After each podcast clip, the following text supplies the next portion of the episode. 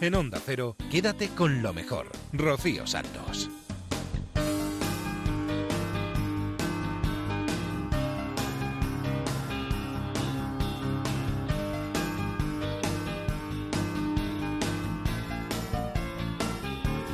Muy buenas noches a todos y bienvenidos a Quédate con lo mejor, el programa resumen de Onda Cero, donde vamos a repasar los mejores momentos que han sucedido en esta casa. Y han pasado muchas, muchas cosas que os vamos a ir contando a lo largo de las próximas dos horas en las que nos vamos a ir hasta la Rosa de los Vientos, hasta Julia en la Onda, hasta el Transistor, hasta más de uno. Y vamos a empezar por la brújula. Nos vamos a ir con Javier Cancho y su Punta Norte a conocer la historia de dos robots que crearon un lenguaje clandestino. Una de las páginas más soslayadas de la actualidad de este verano Facebook ha desconectado dos robots que habían creado un idioma propio, era un idioma incomprensible para el ser humano. Usaban el aprendizaje profundo, redes neuronales entrenadas para aprender y para ir dando evolución a su aprendizaje sin intervención de sus creadores. Habían sido diseñados estos robots como máquinas de negociación. Estamos hablando del software de negociación más sofisticado y desarrollado de todo el planeta. De ese contexto estamos hablando. Estamos refiriéndonos a una de las joyas de la corona de una de las empresas tecnológicas más influyentes. Pero en un momento dado, esos dos cerebros no biológicos decidieron que el lenguaje humano no les resultaba del todo eficiente y crearon uno propio, suyo. He de subrayar que no lo hicieron con una voluntad de conspiración, no maquinaron intenciones perversas, apocalípticas, como podía llegar a sospecharse después de haber leído algunas informaciones con las que se reseñaba este verano la decisión de apagar esas dos mentes artificiales. Esto que contamos pasó en, julio. No conspiraban contra la humanidad, pero había surgido un problema no previsto.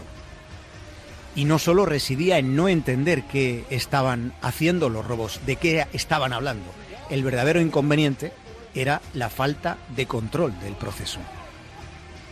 Puede, puede, solo puede que lo más perverso esté en la intención del programa que de momento ha sido cancelado. Sí, porque el propósito era la intención de desarrollar inteligencia artificial para negociar con humanos, para lograr negociadores infalibles, probablemente, posiblemente, sin que, lo eh, sin que lo sepamos, sin que los humanos nos percatemos de que estamos negociando con máquinas.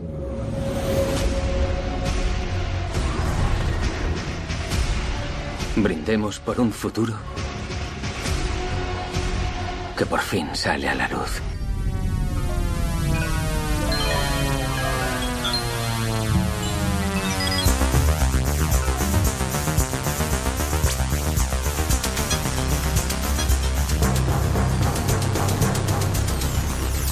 Hemos de suponer que seremos lo suficientemente inteligentes para no desarrollar sistemas neuronales de aprendizaje profundo en ámbitos delicados.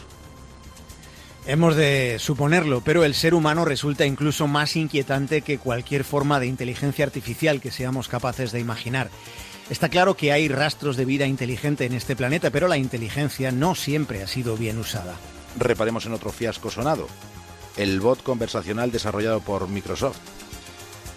Se llamaba Tai, la compañía le soltó en Twitter, su inmensa red neuronal estaba dirigida a aprender de las conversaciones que mantuviera, de las interacciones que, que hubiera con otros usuarios humanos.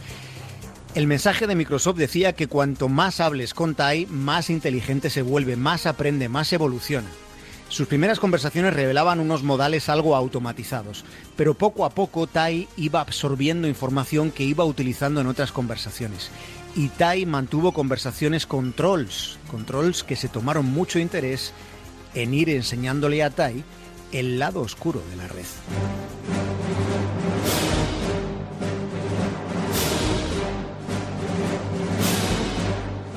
Los ingenieros, los matemáticos, no calcularon lo que Tai iba a encontrarse en ese lado oscuro. No previeron hacia dónde iba a derivar su aprendizaje autónomo. No lo hicieron, no calibraron que la mente de la criatura se iba a pervertir e iba a hacerlo en poco más de 24 horas. En ese tiempo, Tai, aprendiendo, había emprendido el camino del mal. Tai, en Twitter, publicó mensajes de este porte, de este calibre. Hitler tenía razón. Odio a los judíos. También proclamó Tai que odiaba a las feministas y que deberían ser quemadas en el infierno. Microsoft tuvo que apagar a su criatura descarriada descarriada en menos que canta un gallo. Tai duró todavía menos de lo que dura una mariposa en el crepúsculo del verano. Quédate con lo mejor en Onda Cero. Seguimos en la brújula, seguimos con David el Cura y nos vamos a ir ahora a hace 6 millones de años, porque hemos encontrado, bueno, nosotros no, los científicos han encontrado unas huellas fosilizadas de aquella época. ¿Qué aspecto tiene una huella de hace 6 millones de años? ¿Cómo se conserva? Bueno, son, desde luego son huellas fosilizadas, claro, no son, no son huellas que hayan permanecido ahí 6 millones de años sin tocar, sino que están petrificadas. Digamos que cuando las ves, tengo aquí unas fotos de- del artículo delante, son como, son como unas huellas esculpidas en la, en la piedra eh, y se han encontrado en la costa noroeste de Creta. Hemos tenido suerte, la verdad, porque, porque las rocas en las que están estas huellas están dentro de un recinto arqueológico protegido, Ah. Eh, así que vamos a poder estudiarlas bien. Resulta que eh, tenemos el precedente de que el año 44 en Grecia también, en el año 1944, se encontraron unos restos de un posible antepasado del hombre, se recogieron una mandíbula, unos dientes tal, y ahora esa zona ya no se puede estudiar porque era de una persona que decidió hacer una piscina encima de ese lugar. Ah, Entonces bueno. ahora hay una piscina y ya no podemos estudiar eso, pero con las huellas de Creta sí que va a poder ser. ¿no? Oye, y solo con unas huellas, ¿cómo podemos saber que es un antepasado del hombre y no pues un primate de los que andaban por Creta? Un mono cualquiera de estos que van por ahí, ¿no? Bu- Bueno, pues es, es una pregunta muy buena. La verdad es que eh, el hallazgo es los propios autores lo dicen, que solo encontrar huellas es como poca cosa, ¿no? Que si no encuentras huesos, la comunidad no termina de estar convencido.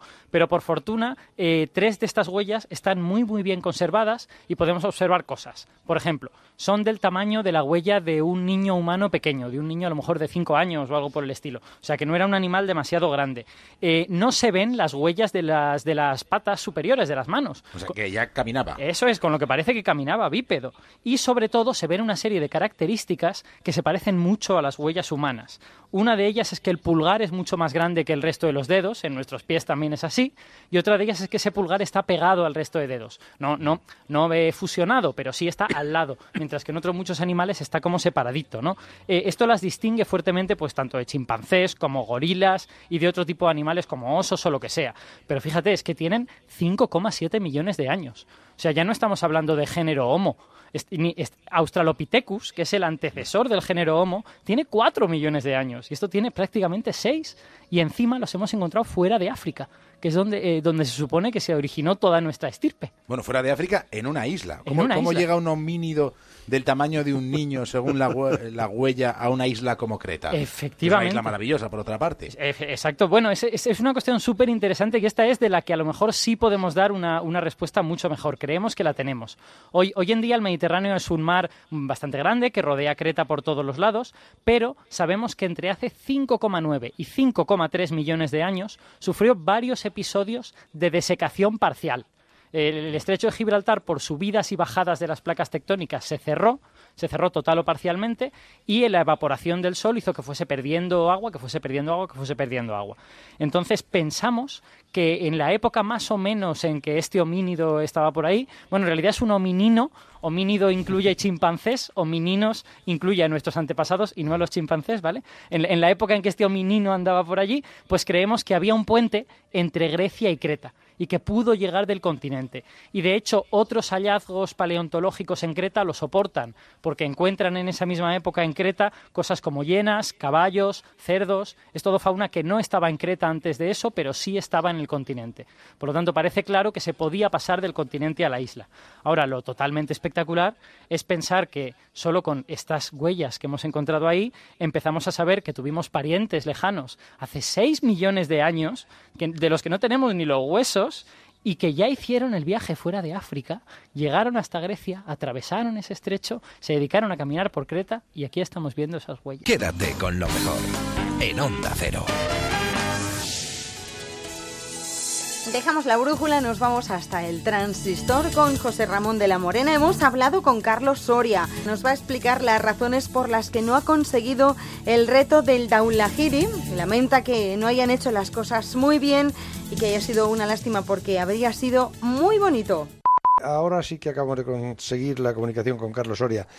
Montañero, ¿Qué pasa, José Ramón? que te estamos dando... Hablar contigo. Y, y nosotros contigo, que estábamos preocupados, dándote voces, dándote voces, y este se ha quedado dormido. y, y ahora, ¿qué tal Que estás? no, que no. Estamos aquí esperando, mis dos compañeros y yo, a hablar con vosotros. Encantados de la vida. Que, La expedición de correos nunca falla. No, no, nunca, nunca. Pues anda, que no tenemos cartas que llevarte. Y, pero que tú llevabas todas las cartas que llevabas para, para la cima del Daulayiri. Eh, ¿Qué pasó? ¿Se, se metió una Las nube he ahí? ¿Y qué pasó? Las he dejado allí en un depósito al pie porque voy a volver otra vez para entregarlas. ¿Cuándo? Bueno, eso no se sabe. Ahora hay que recuperar un poco el cuerpo, que esto ha sido demasiado duro, José Ramón, muy duro. El subir allá arriba, estar al lado de la cumbre, buscando el sitio donde subir y tenernos que bajar ha sido tremendo. Y un esfuerzo verdaderamente un poco más grande que si hubiésemos ido directamente a la cumbre. Pero bueno, Claro, ¿qué le es vamos como- a hacer? Es como si hubierais ido dos veces, ¿no? Porque, claro, la- se, se metió la nube. Bueno, de momento es que hemos sido una segura, vamos. Y la otra pues vamos a hacerlo también, vamos a recuperarnos y esperar un, un periodo de buen tiempo que le habrá, seguro que le habrá, porque es pronto todavía relativamente. Oye, Carlos, Pero tenemos que asumir, asumir este desgaste que hemos tenido de energía y recuperarnos. que pasaste en miedo, Miedo no, miedo no he pasado, no. Pero cuando- Miedo no, lo que pasamos es que, bueno, pues estábamos en un sitio muy alto, teníamos la oportunidad de subir, pero miedo no he pasado, no. Pero Iba cuando- muy bien acompañado con mis compañeros y con, y con algunos serpas y no, miedo no pasamos. Pero, Estamos preparados para esto. a 8.000 metros se te mete una nube de esas, no ves a medio metro. ¿Veías a tus compañeros o, o no podías ni verlos? Bueno, si te alejabas un poquito no le veías, veías una medio figura y tal, pero vamos, tampoco hizo malísimo, pero lo suficiente malo como para, para no poder seguir, vamos, para no tener la seguridad de subir por el sitio que teníamos que subir. Bueno, Carlitos, muy cerca, ¿eh? Pues lo, lo volvemos a intentar. Yo supongo que el, que el próximo lunes ya habrás hecho cumbre. Ya estaremos hablando contigo el, el próximo lunes, ¿no? Hombre, el próximo lunes no lo sé, no lo sé. ¿Qué fecha No tope sé. tenéis, Esto Carlos? Hay que estar observando y bueno, ya veremos a ver lo que pasa. Primero es observándonos nosotros y luego, pues ha sido una pena porque fíjate tú que habíamos llegado a la cumbre 16 días después de estar en el campo base. Y eso verdaderamente muy rápido. Habíamos hecho las cosas muy bien antes de venir aquí. Hicimos la marcha de aproximación para aclimatarnos un poco y nos dio resultado porque a los cuatro días subimos hasta el campo 2 y a los 16 días estábamos preparados para ir a la cumbre. Ha sido una lástima, había, había sido muy bonito, pero lo será todavía. Estoy seguro. Un abrazo muy fuerte, Carlitos. Un abrazo, Carlos. Muchas gracias.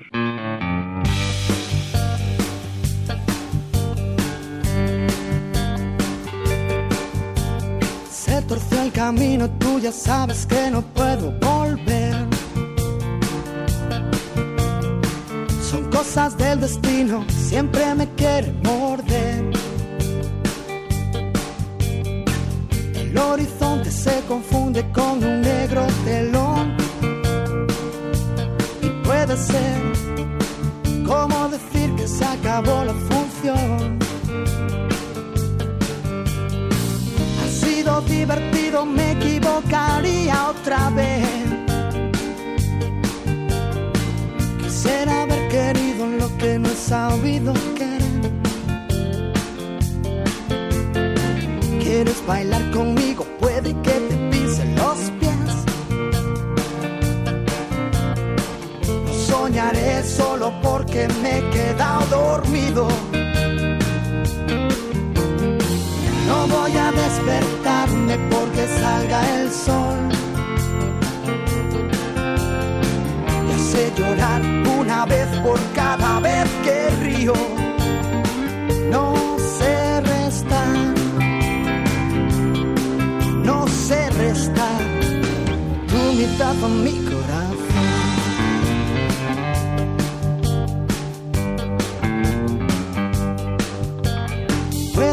Que la respuesta sea no preguntarse por qué. Perderse por los bares donde se bebe sin sed. Virgen de la locura, nunca más te voy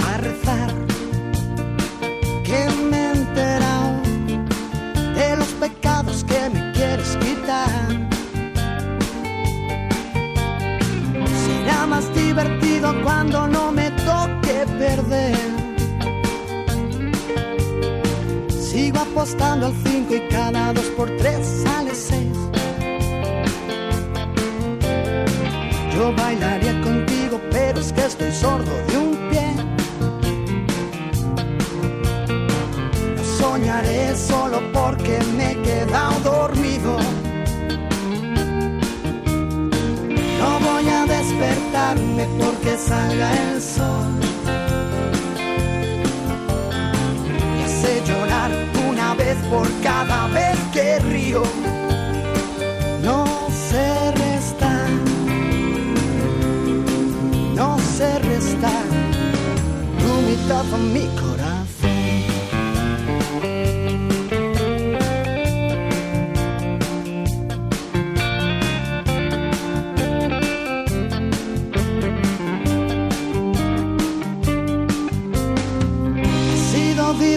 divertido, me equivocaría otra vez.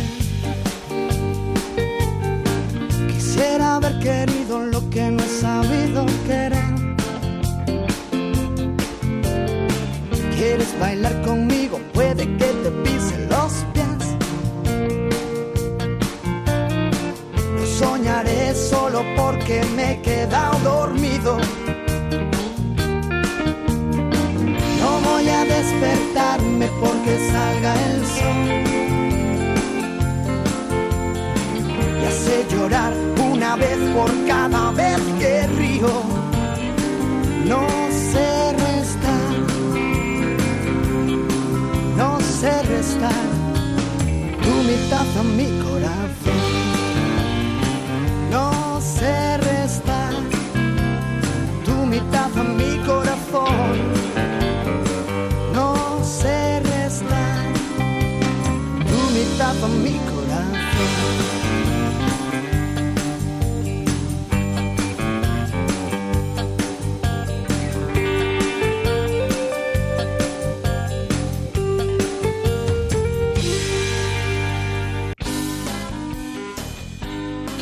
Con lo mejor, con Rocío Santos.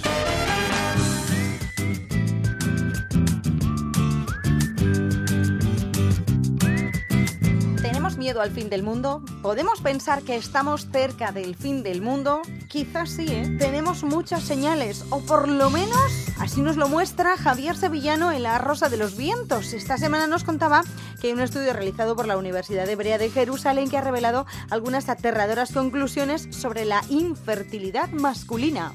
Hay un estudio realizado por la, en la Universidad Hebrea de Jerusalén, cuyo autor principal es Hagai Levin, pero eh, detrás de él, él es el principal, pero detrás de él hay un amplio eh, equipo de investigadores, epidemiólogos, andrólogos, hasta un bibliotecario médico que ha estado investigando en, en publicaciones de, de- de este, eh, sobre este tema eh, desde hace bastante tiempo e incluso hay un especialista en, en- en datos, con lo que hablábamos en la semana pasada del Big Data. Bueno, pues aquí han aplicado también el Big Data para mm, correlacionar toda esa eh, ingente cantidad de datos y sacar una serie de aplicado el Big. Data. Big Data. Han No, aplicado no- Big Data. no otra cosa, ¿no? No, no, no otros Big. No otros Big. Vale. Bueno, entonces ellos lo que han hecho es eh, analizar todos los estudios que hay sobre fertilidad masculina desde hace bastante tiempo, concretamente desde, eh, desde enero, desde 1973 a 2011, es decir, casi 40 años. Pues ¿no? sí, sí. Y entonces han llegado a unas conclusiones que son un poco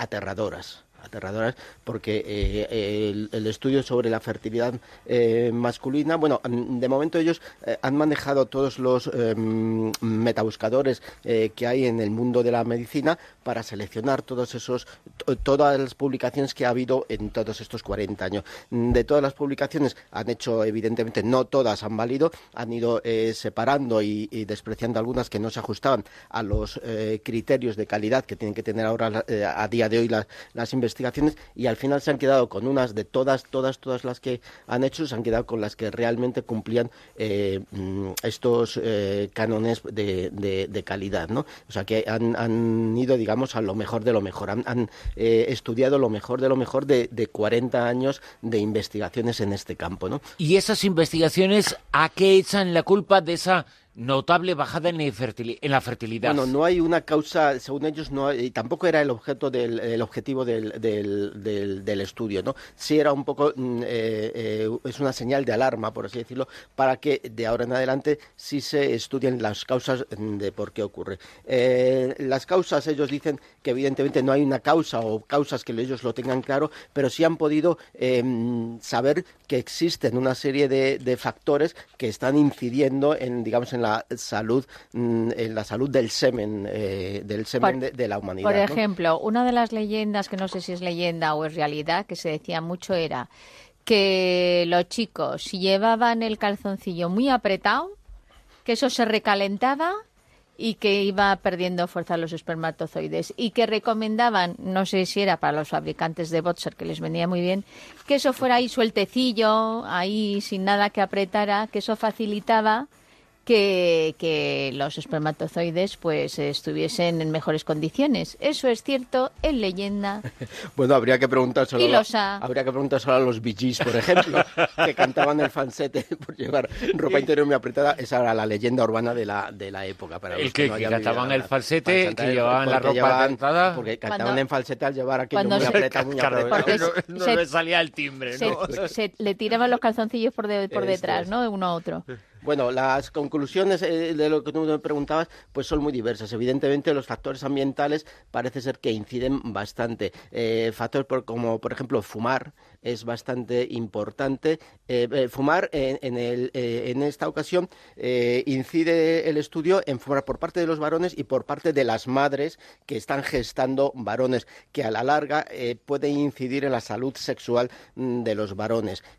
También inciden en los disruptores endocrinos, que son esos productos químicos, por así decirlo, que lo que hacen es que alteran la función de las hormonas, en este caso las hormonas sexuales de, eh, Quédate con lo mejor, con Rocío Santos.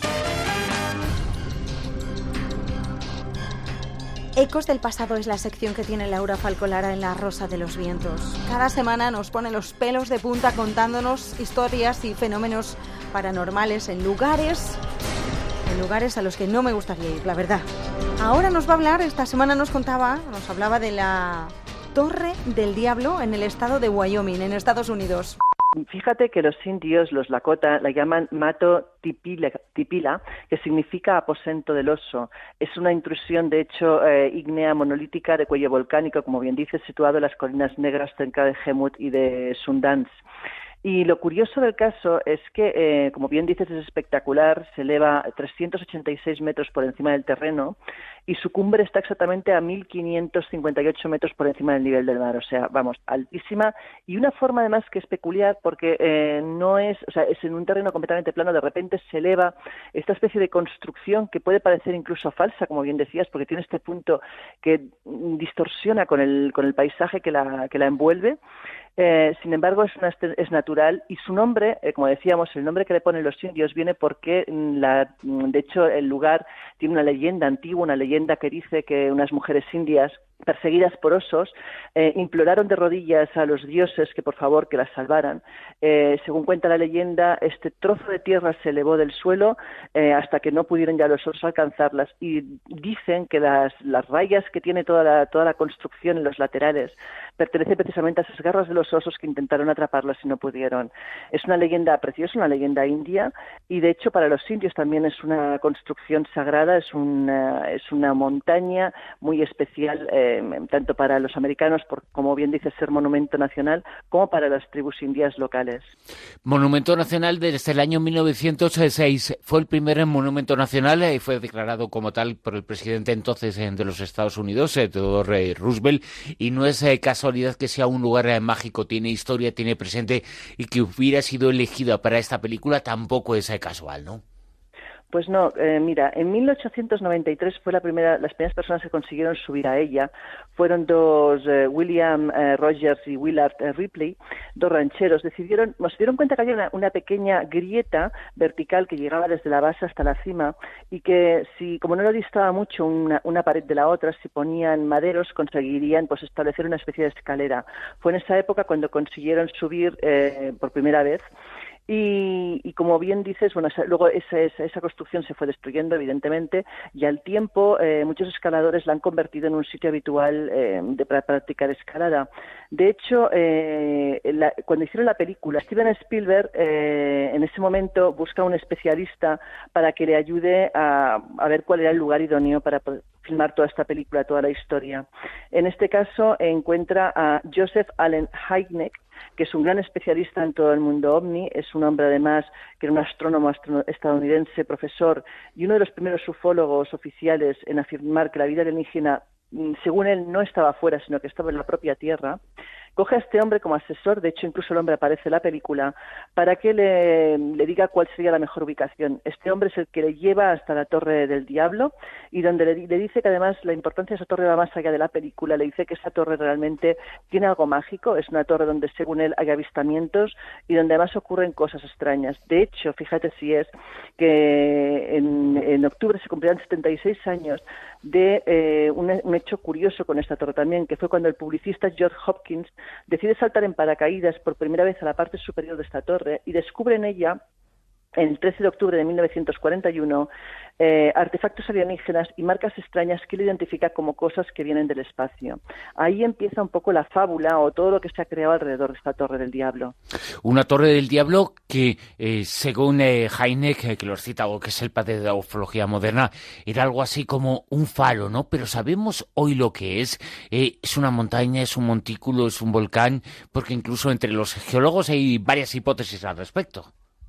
Bueno, de hecho dicen que podría ser un antiguo volcán, eh, pero como bien dices, hay muchas hipótesis y extraña mucho su construcción. De hecho, hay muchos que dicen que aunque la construcción es una construcción ígnea y que científicamente hablando no tiene cuestión el- los materiales de los cuales está construida, la forma que tiene, la manera en que, en que surge de la nada de esa forma abrupta es muy extraña y es difícilmente, es difícilmente justificable desde el punto de vista científico cómo ha llegado a formarse ese montículo en mitad de la nada. Eh, de hecho, pensemos también que, como comentaba Heineck, fascinado con esta torre porque era un auténtico fan de, de esta construcción natural tan extraña, eh, él comentaba que en esta torre habían habido, había- habían habido perdón, avistamientos de todo tipo. Hay fotos y vídeos, de hecho, que se pueden encontrar donde se ven ovnis cerca de la parte superior de la torre. Y fíjate si es la fama de este lugar que entre el 14 y el 16 de septiembre de este año se convoca ahí el primer congreso OVNI que se realiza en la zona. Mm, bueno, eh, según todos los seguidores del fenómeno OVNI es un lugar mágico, es un lugar donde los avistamientos son frecuentes y Jaime realmente estaba obsesionado con esta construcción natural. Rocío Santos. Quédate con lo mejor. Necesario respirar para mirar alrededor. Paseo por La Habana y un café frente al malecón. Con, con, con, comienzan los recuerdos, las espinas a aflorar en mi interior.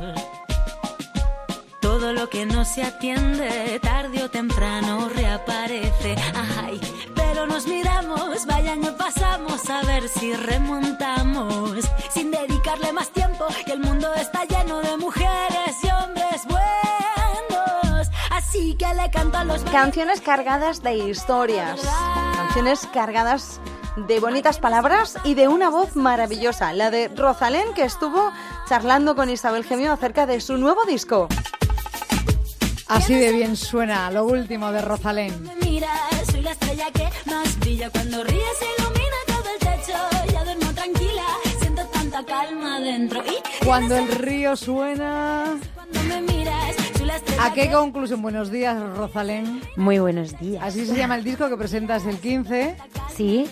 El nuevo disco, Cuando el río suena... Cuando el río suena- Cuando el río suena... ¿Qué? ¿Tú qué añades? A ver, dímelo. Pues agua lleva, claro. Pues yo digo que no siempre, que a veces lleva piedras. A veces lleva Y las piedras suenan más que el agua. pedruscos, ¿verdad? Sí. ¿Sabes? La piedra hace mucho ruido. Es como Sí. decía alguien, no me acu- ah, un oyente, Juan, decía, es que los que hacen ruido, los que hacen ruido, se oyen más que los buenos, esos que mencionas en esta canción, ¿no? Exactamente, ya estaba así un poco yo cansada de, bueno, de, de estar fijándome siempre en la gente oscura. Digo, no, ya está. Hay que fijarse en la luz y lo, de- lo demás entonces dejará de brillar. Sí, el ponerse eh, esas co- cosas tan bonitas que dices, que es lo que eh, cuentas en esta, en esta canción, ¿no? De ponerse en el lugar del otro. Entonces el mundo sería mucho mejor de lo que es, la verdad. Pero es verdad que hay maravillosa gente por el mundo. Claro, en realidad yo creo que es la, gran- la grandísima mayoría, ¿no? De la gente que habita el planeta. Lo que pasa que, bueno, pues eso, pues suceden cosas que son movidas por gente un poco peor, pero que son las que hacen ruido y las que hacen daño. Así que sí, sí, yo creo que eso, que si focalizamos ahí un poquito la atención en la gente buena, pues no sé, es la, es la opción que, que yo elijo para vivir. Ahí está. Porque eso sí que depende de nosotros. El mundo es el que es. Pero ¿cómo, cómo lo vivimos? ¿Qué decidimos? ¿Eh? Eso Eso, sí que depende. Hombre, hay muchas circunstancias, claro. En fin, si tienes una enfermedad, si tienes. Pero incluso dentro de esa, de, de esa mm, adversidad, también cómo se vive depende de uno, es verdad. Exactamente. Y sí, yo, yo me quedo con, con el positivismo, da igual. Es que si no, ¿qué, qué hacemos? Algunos critican, ¿eh? Algunos este buenismo, este venga todo El bien, nada más que nada más que el buen rollismo, el buenismo, eh, qué pesados que son, ¿no? Claro. Algunos se quejan, dicen que pesados, que somos unos pesados. Claro, pero no es, o sea, no, no tampoco el, el, el este, el Flanders, ¿no? Como digo yo, el come flores. El pero, comeflores, pero, pero sí que desde la realidad de, bueno, mira, pues tengo esta cosa que, que no es buena o lo que sea, pero mirarlo todo desde, desde el llevarlo como mejor se pueda. Porque es que si no, ya te digo, o sea, ¿qué, qué hacemos? Hoy me he preguntado 80 veces que por qué sigo queriéndote. Que por qué sigo pensando que eres tú quien me hará feliz si no me aportas nada. No te importo nada, lo único que piensas es en ti. No me creo que no aparecieras en aquel concierto. No me creo tenerte tan cerca y a la vez tan lejos. No me creo que no seas capaz de echarme de menos esa facilidad para tachar recuerdos. Que no te gusten los besos. No me creo que seas tan cobarde y no cumplas promesas, que me hayas anulado,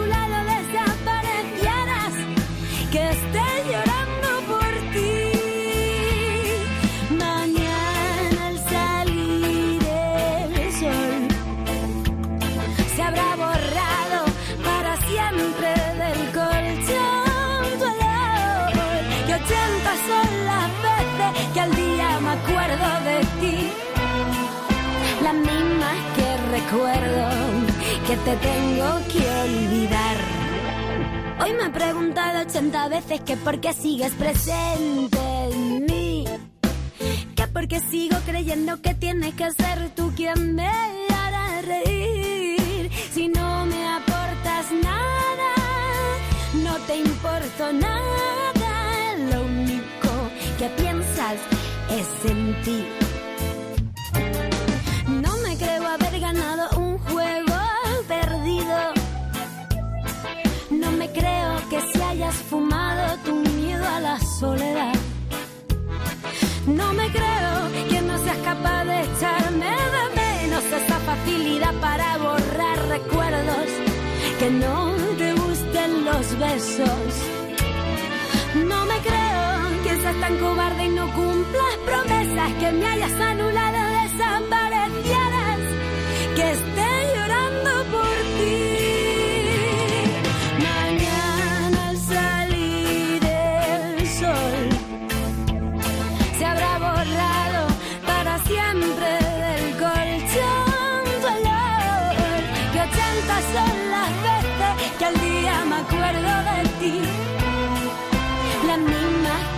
recuerdo que te tengo que olvidar.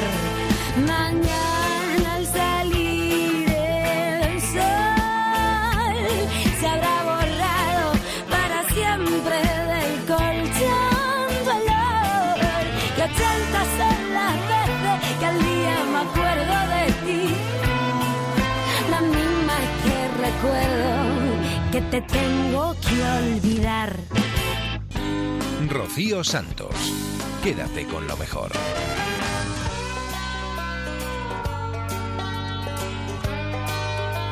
Hace muy pocos días que celebramos el 71 cumpleaños de Camilo VI y en Te doy mi palabra quisimos homenajear al cantante de la mano de Fernando Salaberry. Fernando Salaberry me ha traído un regalo maravilloso. Solo éxitos 1959-2012. Desde luego, si alguien quiere, tiene alguna duda, si quiere hacer una consulta sobre la música de todos estos años en España, desde luego tiene que leer. Tiene que tener en casa solo éxitos 1959-2012. Fernando Salaberry, gracias por estar aquí. Bueno, leer, leer, consultar. Consultar, no bueno, leer eso eh, sí. es muy fuerte. Sí, consultar. sí, es consultar de Porque qué años vas separando. Cuéntamelo tú, lo que, lo que has contado aquí. No, yo no venía a hablar de mi libro. Bueno, pero a venido- mí me gusta echar siempre. A mí me gusta de decirlo. Ya lo sé, gracias. pero bueno, está muy bien. Es una maravilla el trabajo, No, los es- años que te habrá llevado Está esto. hecho, sí, bastantes, pero Hombre. está hecho para los profesionales, ¿eh? para Mm. gente de radio, de televisión, de tal. Yo sé programas de radio y de Mm. televisión que se han hecho, incluso cuéntame, lo voy a decir, en cuéntame, ven ahí, a ver en qué año Claro. Lógico. Claro. Y para eso está hecho. Muy bien. Bueno, tú eres fan de Camilo porque yo ya lo dije y se lo dije el año pasado, soy muy fan, casi me escapo de mi casa con 14 años para ir a verlo en Badajoz. Os quiero decir que, que lo he dicho públicamente y no me importa, lo mismo que me gusta Víctor Jara o me gusta Jeff Serrat o me gusta Camarón o me gusta Bruce Springsteen o me gusta B.B. King o me gustan otros muchos, amo a Camilo VI, a su música. Mira, Camilo es un... Vamos a ver. Rafael fue el que abrió América, ¿vale? El primero. Y eso lo viví yo en primera persona. Pero Camilo, es que claro, era productor, compositor, cantante, con una voz espectacular, porque tiene una voz espectacular. Pero a mí me impresionó muchísimo la época de los 70 y los 80, a los finales de los 70 y 80, porque llegó a ser un hombre, era un icono absoluto en Estados Unidos, en toda América. Eh, recuerdo a Gerald Pearl, que era el dueño de AM, que luego tenía a Police, a Joe Cocker, no sé qué, que le pidió que le hiciese un disco a su mujer, a Lani Hall. Dice, por favor, solo me confío en ti, que quiere cantar en español. Y, por- y le hizo y fue un Grammy. O sea, el disco que le produjo Camilo VI a esta señora fue Grammy. Hicieron una canción, un dueto. Sí, hicieron sí, Ujú. dueto y todo un álbum con canciones de Camilo. Fue, Ujú. o sea, que era, era una admiración como hombre de la industria que yo era y como hombre de, de los medios en la música, Mm. pues mi admiración es total. Es un- Y es- en Japón actuó Bueno, ante bueno, 40.000 con personas. Ahí Es que llegó muy veces. le- a lo más grande. A lo más grande, a lo más grande. No sé si ahora podríamos, para los jóvenes de ahora, decir si nos podríamos, podríamos equipararle con alguien. No lo sé. Fue, uni- fue único. Isabel, fíjate, tiene esa fórmula de poesía popular, esa forma de poesía romántica popular, de la forma de hacer las palabras, de cómo Sí. las elige, cómo las une. Realmente es espectacular. Y luego una voz prodigiosa. La voz de Abel Preciosa. Es Jesucristo Superstar. Supongo que lo pudiste ver. Yo Bueno, no, yo sí. Fernando. Yo no. Y, y participé un porque poco. era muy baby. A, a No. Madrid ya no me dejaron venir a verlo. Y participé un poco con Jaime Azpilicueta y Noche Artime y todo en el Mm, que qué fue- maravilla. Estuve con todos, sí, con Teddy Bautista y con Ángela Carrasco. Bueno, antes- amor de mi vida ha sido tú. Fernando. Qué canción, qué barbaridad. ¿No te gusta o qué? Me entusiasma. Ah, vale. Ya se le he cantado ya alguna que otra, ¿eh? No te creas en mis tiempos mozos. Bueno, hoy es el cumpleaños de Camilo VI. Has hablado con él hace poco, ah, que No, ha sido de él en, en este año, porque Sí. ya hemos contado que estuvo con nosotros justo cuando cumplió 70 años el año pasado. Sí, he estado hablando precisamente con su manager, ¿eh? Que le lleva desde hace los últimos años y que le cuida, lo trata, lo lleva. Entonces, eh, la verdad que me ha dicho que terminaron en julio una gira que ha sido extraordinaria, lo cual me alegro, no veas cómo. ¿eh?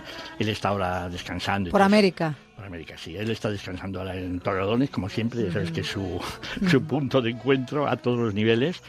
Y bueno, pues nada, me alegro mucho que siga activo, que siga funcionando, que la gente le vea, que le escuche.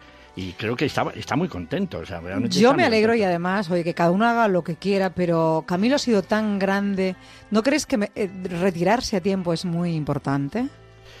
Eh, bueno, hubo un momento que yo creo que yo creo que se ha debido tener varios momentos y habló de ello, de retirarse. ¿Eh? Pero luego es que No son capaces. Además, es que es muy difícil. Eso Sí, es que esa adrenalina- esa- eso es algo Es un veneno, es un veneno. Es- Esa adrenalina que cuando sales al escenario rompes la Sí, batería y la sí. gente hace wow. Y le ama tanto. Aquí lo comprobamos el año pasado, ¿eh? las fans que vinieron, cómo lo adoran, cómo lo adoran, cómo lo miran, cómo lo admiran. Y de hecho, todavía hoy el club de fans en Camilo, en- de Camilo Sí. en Alcoy, bueno, hay un homenaje, hay una ruta quiero decir que sigue despertando eh, mucho interés por, por sus Fíjate, fans, es para que él, sus él fans. sí que es profeta de su tierra. Es que es de esos casos donde siempre hablábamos de que nadie es profeta de su tierra. Mentira, mentira. Él mentira, sí lo mentira. es, en Alcoy lo Él quiere en mucho, Alcoy. sí. Y es más, yo lo voy a decir, él grabó una canción en valenciano dedicada a, a Alcoy, Sí. perdonad mi valenciano, que se llama El, Alcoy. meu, el meu cor Sí. es de Alcoy. Sí, ¿eh? sí, sí. Y la grabó en México, fíjate qué curioso. Pero bueno, sí, él, él siempre ad- adoraba su tierra Mm. y creo que su tierra la adoraba a él. Es verdad, es verdad. Quédate con lo mejor en Onda Cero.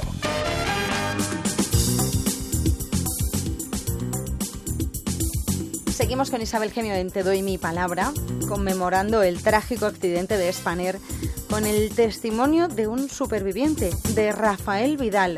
Rafael sufrió una fractura abierta de pierna y otra de columna y ha tenido que someterse a 16 operaciones para por fin, después de 5 años, volver a caminar. Él mismo nos lo cuenta. ¿Qué recuerda? ¿Cómo, qué, qué consecuencias, eh, qué secuelas físicas y psicológicas eh, quedaron, Rafael? Bueno, pues yo lo que te- lo que recuerdo durante todo este proceso ha sido, pues aparte de toda la lucha, ¿no? Que ha habido con con los eh, por la salud, ¿no? Por recuperar la Mm. salud, eh, 16 operaciones, ¿no? Una de espalda y 15 para eh, conseguir al final recuperar mi pierna. Lo que recuerdo y lo que tengo es un odio terrible a Mafre, a la, a, la aseguradora, porque bastante hemos tenido. Las víctimas y los supervivientes con pues eh, llevar todo este proceso y luchar por nuestra recuperación en nuestra salud y creo que la gente debe saber que todavía en este momento seguimos luchando con la aseguradora contra Mafre por eh, pues eh, por, eh, por, por esas indemnizaciones que y ese y ese apoyo y esa ayuda que nos tenía que haber dado en su momento y no la ha dado y ahora pues nos están reclamando las indemnizaciones después de que un juez le- la haya condenado. Mm, Como hemos oído antes, pero usted, ¿cómo, cómo quedó físicamente? ¿Cuáles fueron las secuelas físicas? Pues eh, mm, yo tuve múltiples fracturas, entre ellas una la- de columna y, y, bueno y una fractura abierta de pierna, que ha sido la que, la que más me ha costado eh, recuperar durante todos estos años. ¿Cuánto tiempo le costó volver a caminar eh, normalmente? Pues cinco años. Cinco años. Y en esa desesperación, eh, usted tuvo que utilizar muletas, ¿verdad? Eh, ¿Cómo se le ocurrió lo de crear? Porque al final ese dolor, esas consecuencias, esas fracturas, hicieron que a usted se le encendiera una bombilla, la bombilla de las ideas que cambian las cosas. Eh, bueno, pues al final eh, supongo que en la vida hay necesidades, ¿no? Que son las que al final te llevan a, al- ¿no? Al, al, pues en este caso a tener una idea y un producto y, y así fue como, pues a raíz del uso de esas muletas me di cuenta de que lo que había en el mercado, pues cuando una persona se tiene que recuperar, no, en lugar de ayudarte, ¿no? En este caso, pues eh, al contrario, lo que había ni cumplía la funcionalidad, te dolían las, o sea, te dolían las eh, manos cuando lo utilizaba, las muñecas, además era antiestético, era feo, y así surgió un poco la idea de, de, bueno, que por qué no hacer unas muletas que no duelan las manos y, y sean bonitas, ¿no? Sean bonitas, sean ligeras y son conocidas como las muletas más ligeras del mundo. ¿Por qué? ¿De qué material están hechas? Eh, de fibra de carbono. Y bueno, cuando, cuando las hicimos, pues eh, eran las primeras del mundo en fibra de carbono. La gente no entendía que se hicieran de ese material ni el por qué se tenían que hacer de ese material. Ajá. Y bueno, y actualmente son un éxito. Un éxito, eh, ustedes ya exportan a, a muchos países. Pues sí, fundé la, la empresa en el año 2011 con, con un amigo y actualmente exportamos los productos porque no solamente hacemos muletas, también hacemos bastones, andadores, medidas de compresión para varices y exportamos a 22 productos, o sea, a 22 países ahora mismo. Es, eh, es una auténtica maravilla. Eh, si podemos hablar de cuántos de cuánto pesa una de estas muletas. Pues pesan, no llegan a 250 gramos. Claro, por lo tanto, pues eh, es eh, mucho más fácil para las personas que tienen ya sus dificultades, ¿verdad? Para, para la movilidad. Sí, porque hay personas incluso con algún tipo de, de problemas como por ejemplo con fibromialgia o algún otro Mm. tipo de problemas que además que tienen muy poca fuerza y les vienen muy bien las, las molitas ligeras. Y luego además la estética, que también, oye, pues también cuenta. Ya hay muchísimas personas que, que las utilizan, lo sé, nuestro nuestro el que fuera director de la de la fundación eh, eh, Álvaro las las utiliza me las enseñó como como un descubrimiento muy importante para para él pues eh, fíjense no Eh, Rafael lo que son las cosas lo que es la vida no lo que habrá pensado usted en este tiempo lo que le pasó el ser superviviente que no sé cómo le hace sentir eso de ser superviviente de, una catástrofe de de esta categoría, ¿no? No, yo lo que te... Yo es que es un poco... He oído también los comentarios que ha hecho eh, una de los supervivientes, ¿no? Eh, Loreto, me ha parecido oírla. Y los supervivientes ahora mismo mm, lo que sentimos es, eh, por un lado, la injusticia tremenda que, eh, que ha ocurrido, ¿no? Pues eh, con todo el proceso judicial y que al final pues eso, eh, no se hace justicia. Esto lo- ha salido un juicio que condenó a Mafre a indemnizarnos y, y al final esto lo consideran un, eh, un accidente de tráfico. En una, en Sí, sí, pero ya lo hemos dicho eso. Le decía también su vida. La vida supongo que ya no es nunca igual después de, de algo así, Rafael. No, yo ya, efectivamente, pero lo que yo lo que quiero decir es que imagínense, aparte de luchar por la recuperación de la salud de uno, que tengas que estar litigando y luchando contra Mafre en este caso, contra una aseguradora, porque te den lo que te corresponde, porque te consideren que ha sido un accidente aéreo, no un accidente de tráfico, no un accidente de coche, sino un accidente de avión en el que íbamos 172 personas. Entonces, ¿qué sentimiento y cómo se va a sentir una persona nueve años después que ha sufrido un accidente en este país, en España, de avión y se lo consideran como un accidente de, de tráfico? ¿Qué sentiría usted? Quédate con lo mejor en Onda Cero.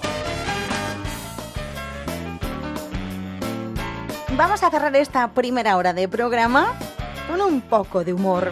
El humor que nos pone Javier Quero y Federico de Juana, te doy mi palabra. Nos traen personajes tan populares como el señor Puigdemont, Nicolás Maduro, Mariano Rajoy e incluso el gran Donald Trump, que nos presenta su brillante solución para los sin techo. Ay, me pide, me pide paso mi compañero Josep Pedredo- Pedrerol. Por favor, Pedrerol, perdona, que te cambio el apellido, que tiene una exclusiva. Buenos días. ¿Qué tal, Isabel? ¿Cómo estás? Nada, tranquila, son los nervios. No pasa nada, estamos a sábado. Atenciones importantes, cuidado, ¿eh? Bienvenidos a Jugones del Amor. Ojo porque la noticia corría como la pólvora esta semana, ¿vale? Pablo Iglesias ya no está con Irene Montero. Fin del partido. Parece que no habrá prórroga y tampoco penalti, ¿vale? Eso está bien, eso está bien. Romper con hijos de por medio está bien. Vale, fantástico. Vamos allá. Dicen que Pablo Iglesias ya tiene un nuevo fichaje. Las redes sociales han estado hablando de una delantera, la de Paula Vázquez. Pero ella, ojo, cuidado con esto, ¿eh? Lo desmiente.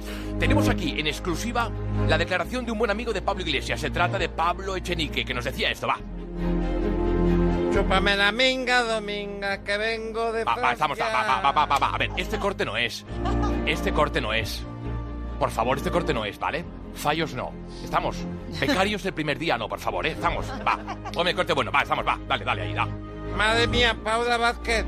A ver si podemos... Bueno, ya me gustaría a mí quitarle la liga. Uf. Ya lo ves, Isabel. Como siempre, la liga es lo que está en juego. Matías Prats, Matías Prats. Efectivamente, Isabel, se trata del famoso principio de acuerdo que dice, si te he visto, no me acuerdo. Good morning, good morning.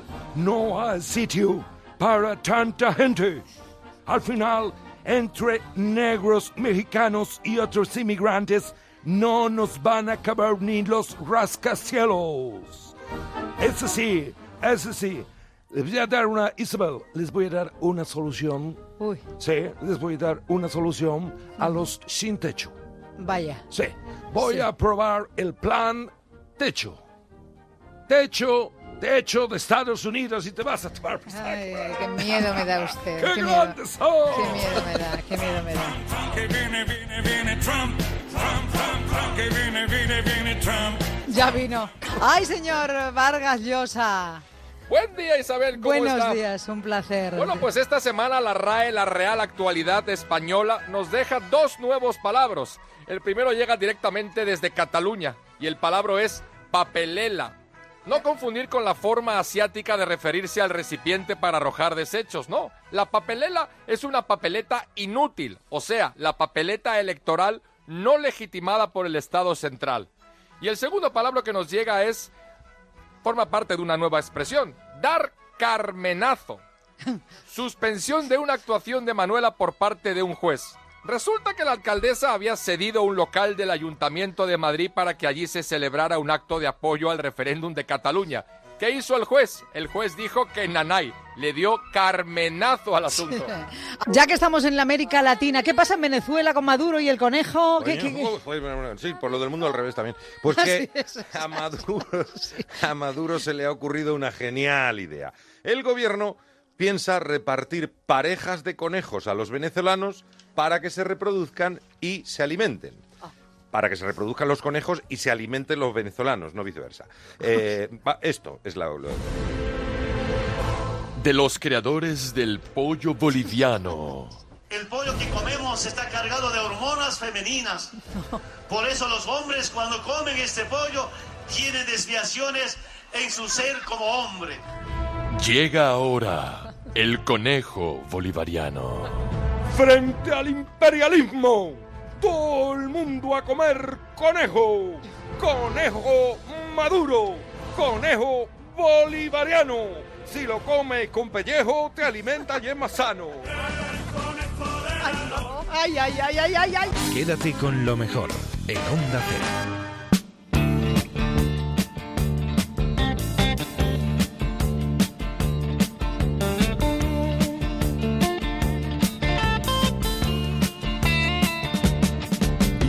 Shiver in the dark, it's raining in the park, but meantime. Sound of the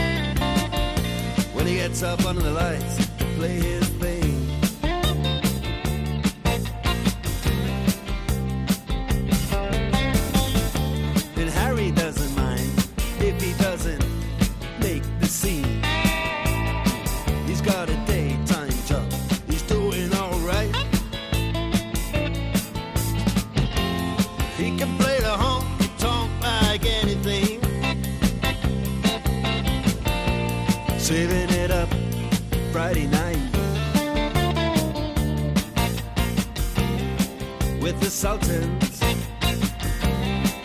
With the Sultans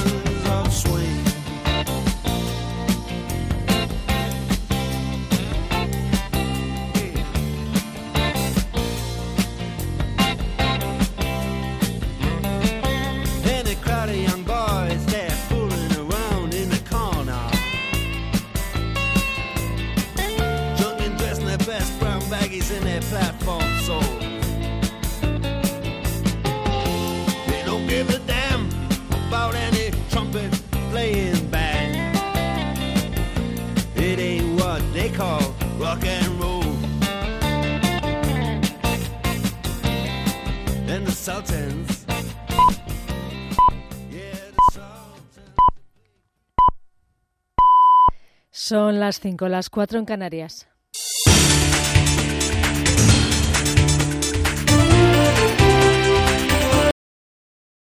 Noticias en Onda Cero.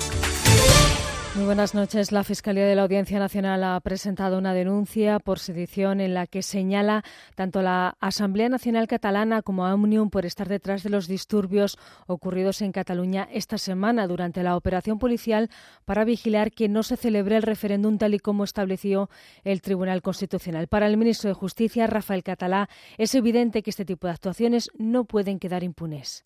Cuando pasan estas cosas en una sociedad democrática, en un Estado de Derecho como es España, no puede quedar impune. Esos son, pueden ser delitos, así lo considera la Fiscalía de la Audiencia Nacional y eso es lo, lo lógico. Mientras tanto, en Barcelona, miles de estudiantes han ocupado un edificio histórico de la universidad a favor del 1 de octubre. Dicen que van a permanecer allí hasta que se celebre el referéndum. En paralelo, el ministro de Interior, Juan Ignacio Zoido, ha anunciado por carta a la Generalitat que va a desplazar a Cataluña unidades de la Policía Nacional y de la Guardia Civil para apoyar a los Mossos de Escuadra para garantizar el orden público. El ministro ha informado este viernes, además, de la detención de un joven marroquí de 24 años en la localidad de Vinaroz, en Castellón por su presunta implicación con los atentados de Barcelona y de Cambrils.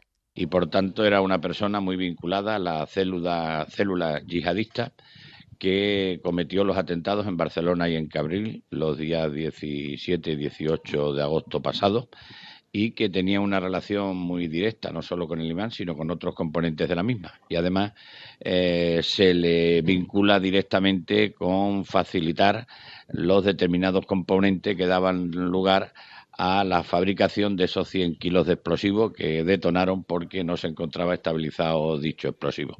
Este viernes ha habido Consejo de Ministros en el que se preveía que se presentase el proyecto de los presupuestos generales del Estado para el año que viene, un proceso que se va a tener que retrasar una semana porque las negociaciones con los diferentes grupos políticos que los apoyaron el año pasado se están complicando, especialmente la negociación con el PNV. Pese a ello, el portavoz del Gobierno, Íñigo Méndez de Vigo, confía en poder llegar a acuerdos con las ocho formaciones políticas que necesita el Gobierno para sacar adelante las cuentas para 2018.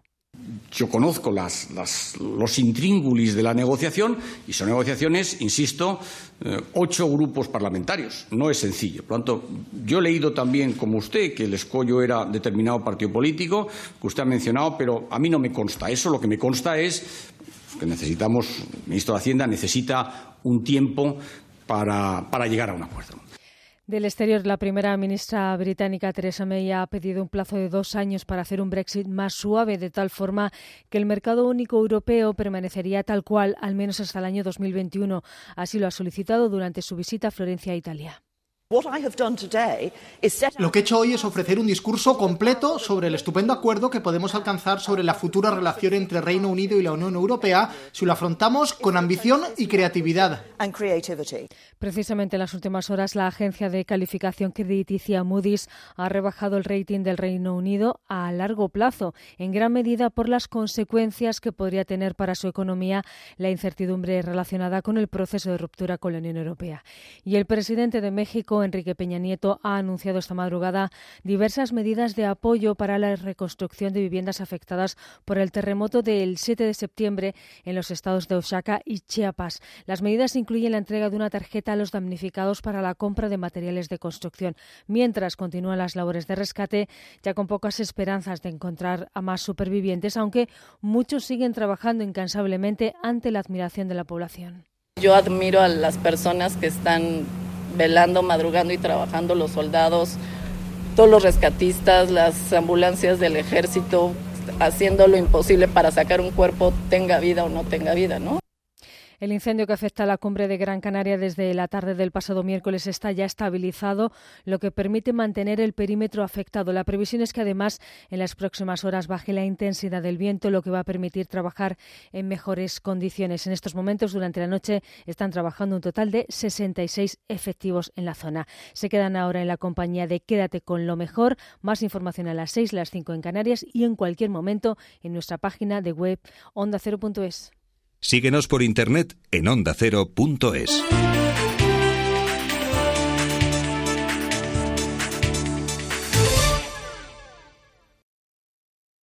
Si quieres escuchar los audios de nuestros programas, entra en ondacero.es.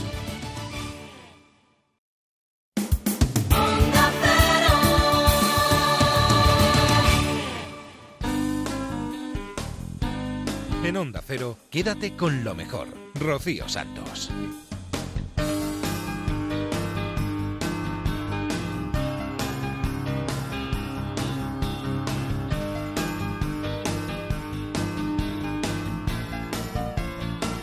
Segunda hora de Quédate con lo mejor. Estamos repasando lo mejor que ha sucedido en los últimos días aquí en Onda Cero, aquí en esta casa. Ya sabéis que si queréis escuchar los audios al completo, están todos en ondacero.es.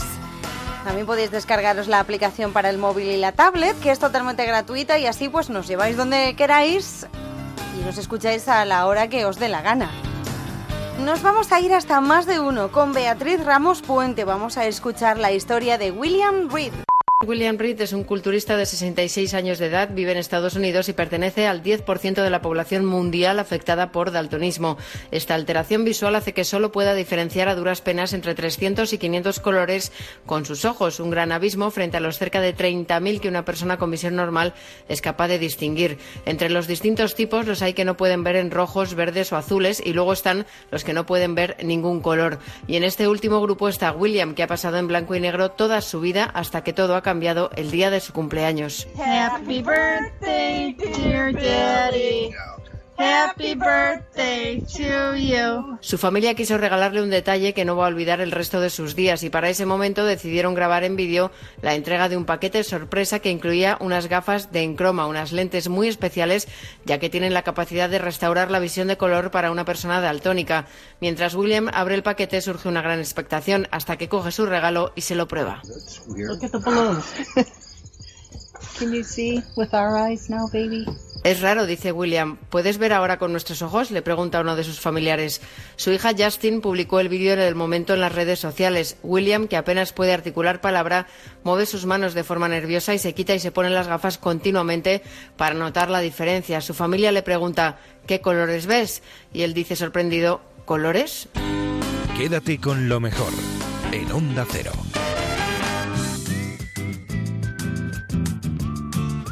Esta semana hemos tenido la suerte de tener ante los micrófonos de Onda Cero a uno de los mejores actores de este país, a Fernando Guillén Cuervo. Estuvo charlando con Juan Ramón Lucas en más de uno acerca de la obra de teatro que estrena con Natalia Sánchez y que se llama Olena, de David Momet, y está en el Teatro Bellas Artes de Madrid. Oleana era el nombre, creo, si no me equivoco, eh, eh, Fernando, que tuvo el primer asentamiento de los noruegos, que era como una especie de Arcadia feliz en Sí, Estados Unidos yo- y que luego se Yo no lo sabía, pero hace, hace poco, hace muy poco, un amigo me, me contó esta- exactamente esta historia, ¿no? que era uno- un asentamiento eh, eh, de una colonia en Nueva Noruega, ¿no? En Estados Unidos. en Estados Unidos, en el estado de Pensilvania. Eh, bueno, fue una utopía que derivó en distopía y esa gente, bueno, pues eh, esa, esa sociedad feliz soñada No no, no resultó serlo tanto. Y viene- Este gran amigo me ha dado este dato no hace mucho, ¿eh? O Pues sea, y es periodista, ¿no? Viene al caso, pues estaría bien informado. Viene al caso de que de eso va esta función que hoy vamos a comentar con Fernando. No, hay personas que asisten a clase. Hay, hay personas que vinieron aquí para aprender algo que no sabían. Que vinieron para que alguien las ayudara, para hacer algo, para aprender algo, para conseguir, ¿cómo se dice? Prosperar. Prosperar. Para prosperar. Es un trepidante combate dialéctico en el que laten el acoso sexual, eh, es un devastador retrato sobre el abuso de poder. Es una función en la que eh, el enfrentamiento entre Carol y su profesor, Fernando, eh, al final tienen razón los dos en una disputa en la que eh, no tiene razón ninguno. El espectador se queda, eh, Alicia la estuvo viendo ayer, como dividido. ¿Quién tiene razón? ¿Quién Va- tiene... Él es un acosador, ella es una víctima, ella es una abusadora, él es una víctima. Pues mira, yo creo que desnudamos a dos seres humanos con sus eh, vicios, eh, pecados y virtudes, ¿no? Eh, ambos tienen culpa de cosas, pero sobre todo yo, para mí hay una conclusión un poco más global, que aunque Mamet no permite conclusiones definitivas ni globales, porque escribe de una manera muy, muy, muy abierta y muy provocadora, yo creo que ambos son víctimas. son víctimas de nuestra sociedad, son, son víctimas de nuestras contradicciones y entre nuestro Ujú. pensamiento y nuestras acciones, son víctimas de una cadena de poder, son víctimas de, de un sistema académico basado en la jerarquía eh, y son víctimas de... Y sobre todo, eh, eh, Mamet analiza un poco el uso y el abuso del poder, ¿no? Tanto en, por supuesto, en un, en un, en un personaje que está... Él presenta este conflicto en un foro, no, no un foro cualquiera, sino en una universidad, que es la plataforma de formación de nuestra sociedad, ¿no? Entonces, bueno, pues eh, si alguien eh, abusa más, dada su condición, desde luego es John.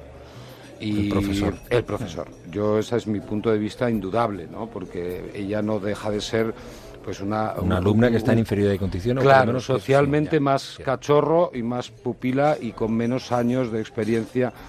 Pero ella es víctima, por ejemplo, de un organismo de poder que es la Asamblea, ¿no? También ahí eh, metemos el bisturí porque el poder asambleario es una herramienta democrática que noblemente utilizada es maravillosa e innoblemente utilizada es muy, es, es muy perniciosa.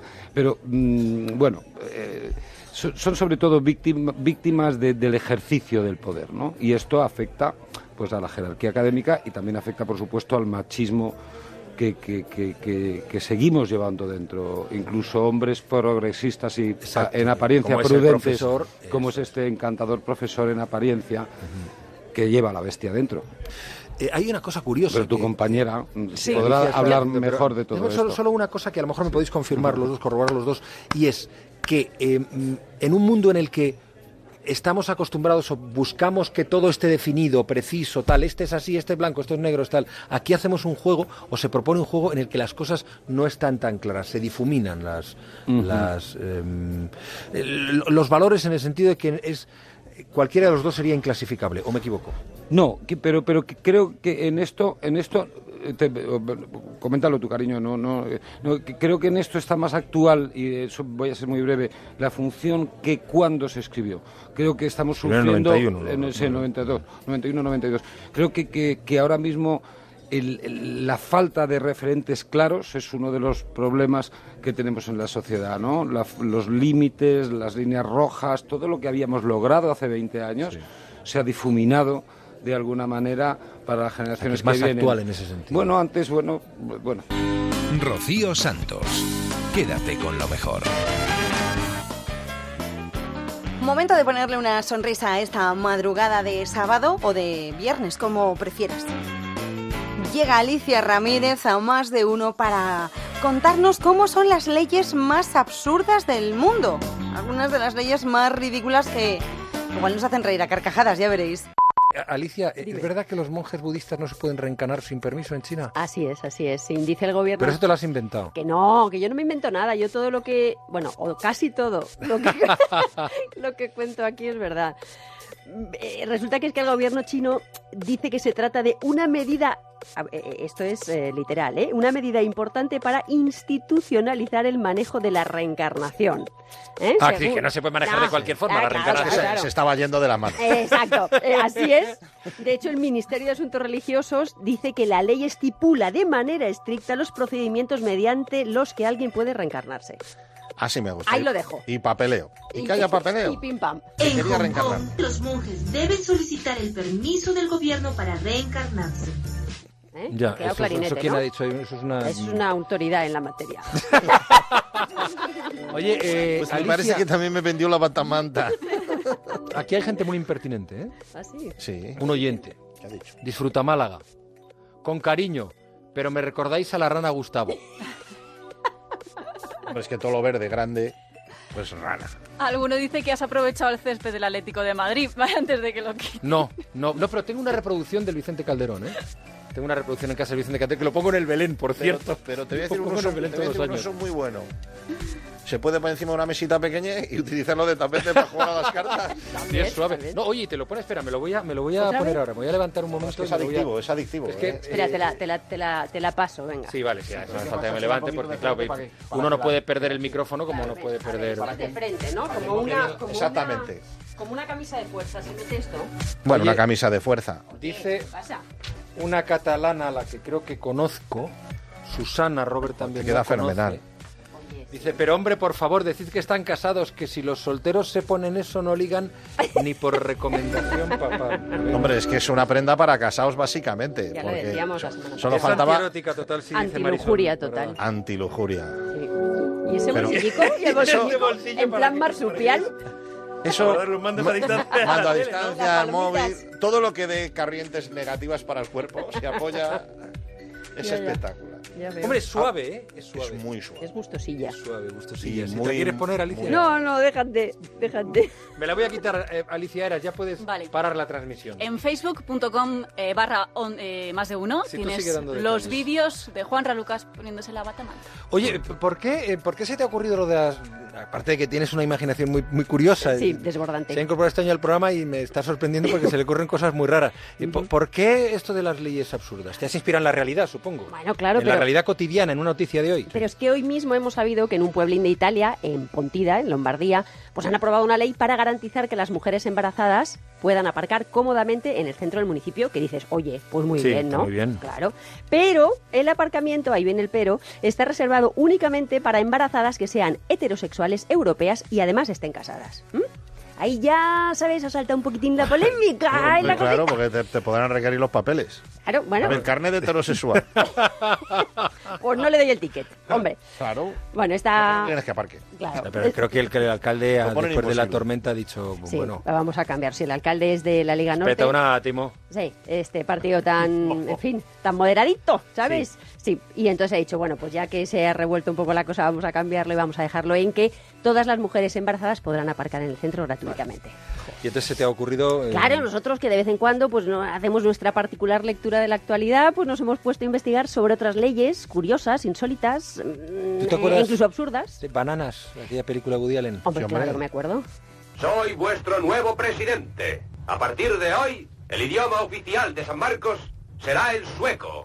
Además de eso, todos los ciudadanos de San Marcos deberán cambiarse la ropa interior cada hora y media. La ropa interior deberá llevarse por fuera para que podamos comprobarlo. Además, todos los niños menores de 16 años tienen ahora 16 años. ¿Ves qué bien? Oye, ya está, así. Ah, hay, es algún sitio donde prohíben eh, hacerlo en la calle, ¿no? El pis, digo. Eh, bueno, eh, resulta que en el Reino Unido, mm, si un hombre tiene la necesidad imperiosa de orinar en público, pues puede hacerlo, ¿eh? Pero puede hacerlo siempre y cuando apunte hacia la rueda de su coche y mantenga su mano derecha apoyada en él. En el coche. Eh, sí, hombre, en el coche. Por si se va. Claro. O sea, que tienes que coger con la mano izquierda. Bueno, yo ya claro, no, no, ahí ya lo comentáis vosotros, ahí os lo dejo. Yo no ¿Qué sé, me asaltan dos dudas. Si no tienes coche, mm, Pues a una bici. y si... A la si primera eres- que pilles. Y si eres zurdo, ¡ay! Si eres zurdo. Pero bueno, eso es si eres hombre, porque si eres chica, ¿eh? tienes que estar embarazada. Ah, Sí, o sea, que te dejan hacer pis en la sí. calle si estás... Vale. Eh, no, vale. no, no, no, pero si lo estás, lo puedes hacer en cualquier sitio, incluso, fíjate, en el casco de un policía. Eh, ¿Qué te parece? Es que el mundo está avanzando una barbaridad. Yo, yo me quedo asombrado. Raro, sí. Sí, sí, es lo que tiene. Sí, ¿Quieres más? Sí, hombre. Vamos Sí, a por- favor, por favor. Pues en Rusia, ¿eh? No puedes conducir tu coche si está sucio. ¿El Pero- coche o el, el conductor? No, el conductor no, el coche. Lo que, claro, para cada uno el concepto de sucio pues varía. Claro, Eh, que es un coche sucio. Exacto, entonces preguntaron por la calle y resulta que el 50% de los rusos piensa que el coche está sucio cuando no se ven los números de la matrícula. Pero eh, el 9% es un poco más cochino ¿eh? y defiende que el coche solo puede considerarse sucio cuando no se ve al conductor a través del cristal. Madre mía. Bueno, oye, Mira, hombre, voy a, voy a abrir un tren de lavado en, en Rusia que parece que hay un, hay un trabajo importante. ahí hay nicho de mercado, ¿eh? Sí, Te sí. duran las escobillas una semana. Sometimes he's afraid to turn up the light. He doesn't know who he sees. I thought he knew how to judge it right, but just how wrong could I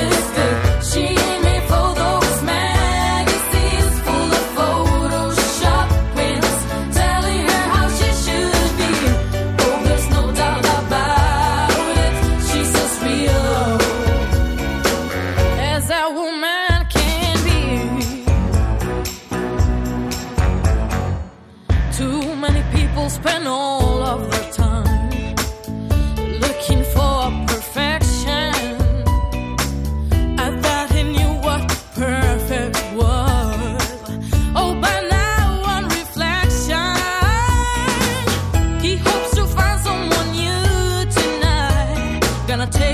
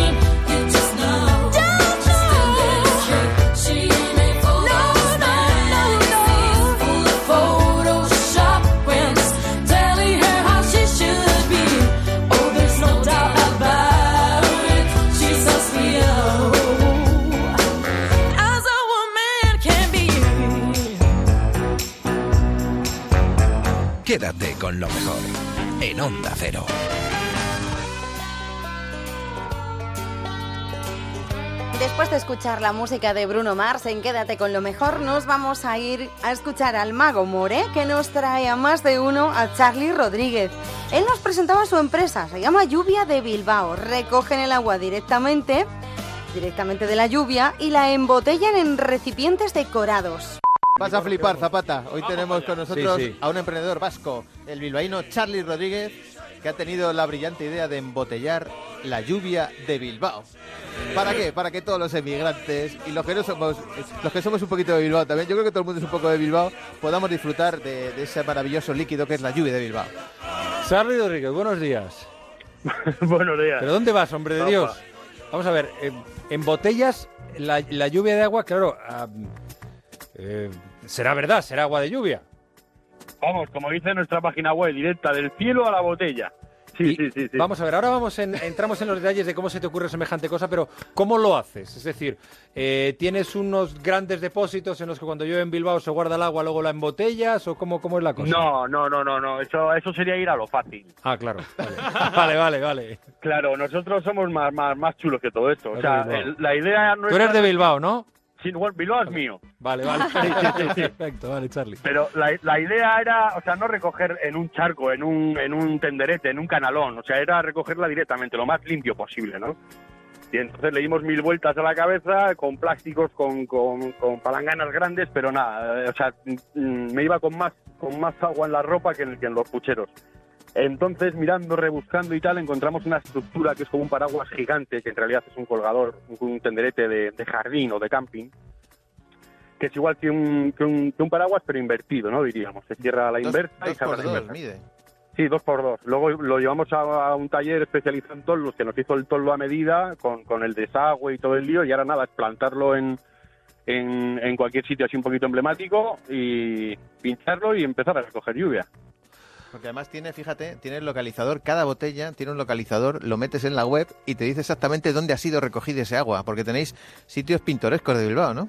Sí, sí, sí, sí, sí. Te- en la página web en- en los de Bilbonet nos hicieron, nos hicieron como una aplicación que eso, pones el número de la botella que has comprado y te dice el día y el lugar.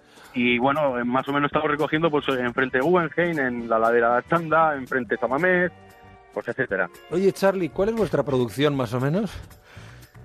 Pues nuestra producción, la primera, la inicial ha sido de 500 unidades solamente. 500 unidades. Claro, pero Sí. es que esto lleva, lleva un curro porque fíjate lo que es la botella. La botella, descríbenos un poco la botella para que la gente... Pues mira, eh, el, el, eh, el- el curro es bastante, eh, porque es todo, absolutamente todo es artesanal. O sea, Eh, eh, eh, primero hay que limpiar todos los envases uno por uno, hay que colocar las etiquetas, eh, hacer el llenado, eh, el, el precinto y luego ya si le hacemos un pañuelo a ranchal eh, a medida, hecho a mano también con tela auténtica de aquí y luego las chapelas también de aquí, cosidas a mano, o sea, recortadas, cosidas y, y pegadas a mano, ¿no? Y, o sea, la elaboración es, es exagerada.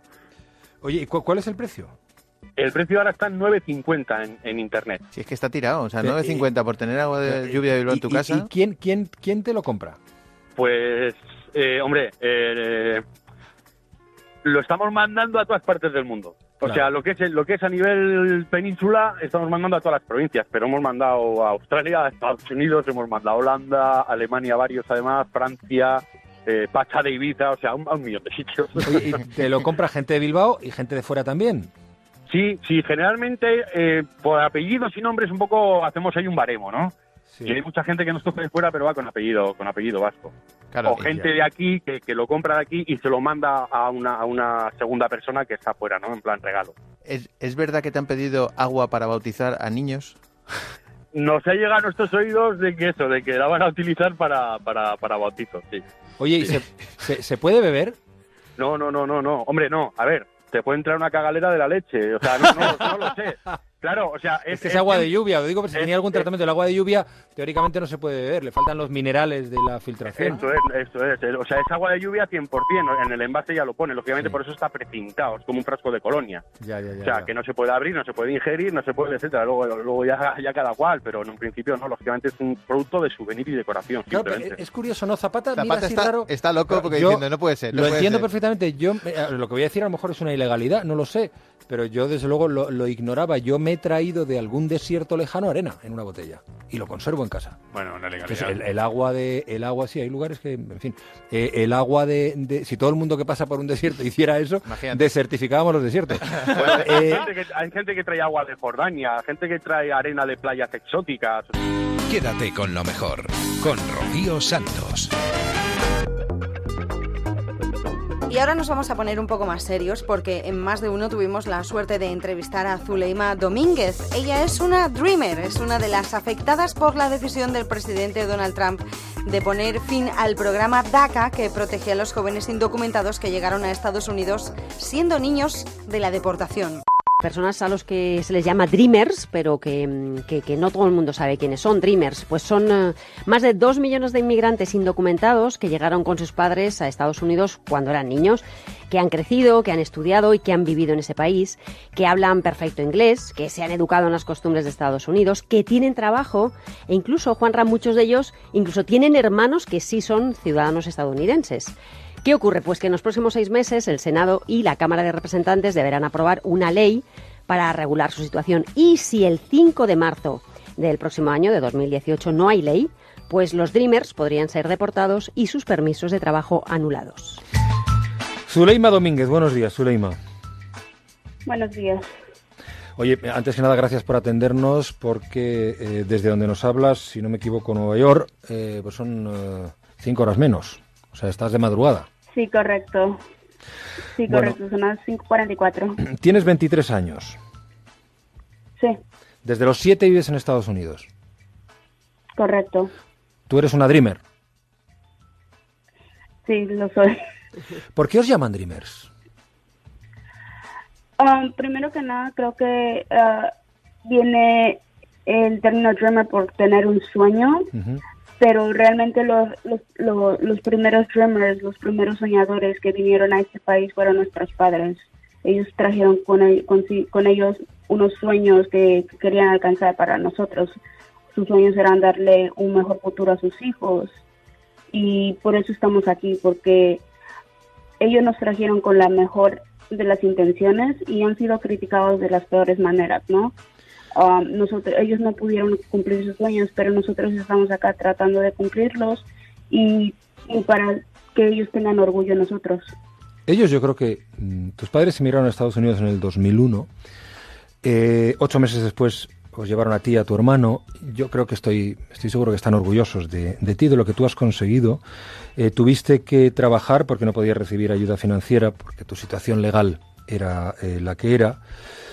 Eh, conseguiste ahorrar, pero al final un problema familiar, ¿no? Tu abuela cayó en coma diabético y todo el dinero que teníais para tus estudios, pues hubo que utilizarlos para los servicios médicos para tu abuela, ¿no? Sí, correcto. Este, eso fue en el 2011, después de que salgo de eh, mis cursos medios. Entonces, este, estuve trabajando en el verano, vendiendo comida con mi madre, ah, trabajando en un restaurante y pues de un día para otro nos enteramos, mi abuela se empezó a sentir mal y luego nos enteramos que cayó en un coma diabético. Este, lamentablemente estuvo así por un mes y después falleció por octubre. Y dado a las circunstancias yo no pude atender a la, a la universidad y tuve que esperarme un, un semestre más, que son como hasta enero, de hecho. ¿Tu situación legal ahora mismo cuál es? Ah, tengo DACA. Eh, Mi permiso se caduca, se caduca en el 2000 septiembre del 2018. El DACA, que es- yo Las, las siglas de Sí, acción la diferida para los llegados en la infancia, sí. Correcto. Este, con este permiso yo puedo trabajar, puedo pedir ayuda a, a pedir becas escolares para, para seguir estudiando. Pero debido a que el- la nueva administración este, la, la, la acaba de terminar o no, no se ha llegado a un plan lo que va a pasar con nosotros, pues lamentablemente yo para el siguiente año yo no podría estar renovando mi permiso como lo he hecho por los últimos cinco años. O sea, si no hay un acuerdo en, eh, a, a principios del año que viene, te podrían deportar. El 5 de marzo, a partir del 5 de marzo de 2018. Sí, este, el, cuando nosotros um, aplicamos a este programa, se nos dijo que teníamos que dar nuestra información de dónde vivíamos, eh, to- absolutamente toda nuestra uh, información. Nunca se nos dijo que se nos iba a, a usar en contra, al contrario, dijeron que no se iba a usar en contra, pero con esta nueva administración que el presidente es- tiene una retórica de odio hacia nosotros los inmigrantes, entonces sí piensa usarla y, y no solamente nos deportaría a nosotros, sino también deportaría a nuestros padres y eso nos da cuenta que lo único que busca es la separación de familias, ¿no? Yo vengo de una familia de estatus mixtos. Mis padres están indocumentados, yo tengo un permiso de, de DACA y tengo unos dos hermanos ciudadanos. Tienes dos hermanos ciudadanos norteamericanos. Es que es que es, a ver, eh, Correcto. tú nos estás contando algo que quizá muchos oyentes no sabían. La administración tiene todos vuestros datos, todos dónde vivís, qué hacéis, dónde estáis, y el Sí. día que decidan deportaros van a por vosotros directamente. Si es que lo Sí, deciden. alguna correcto. Ellos, Ese es el miedo. sí, ¿Cómo es- ellos tienen desde cuentas de bancos hasta donde vivimos, donde trabajamos, etcétera. Rocío Santos. Quédate con lo mejor.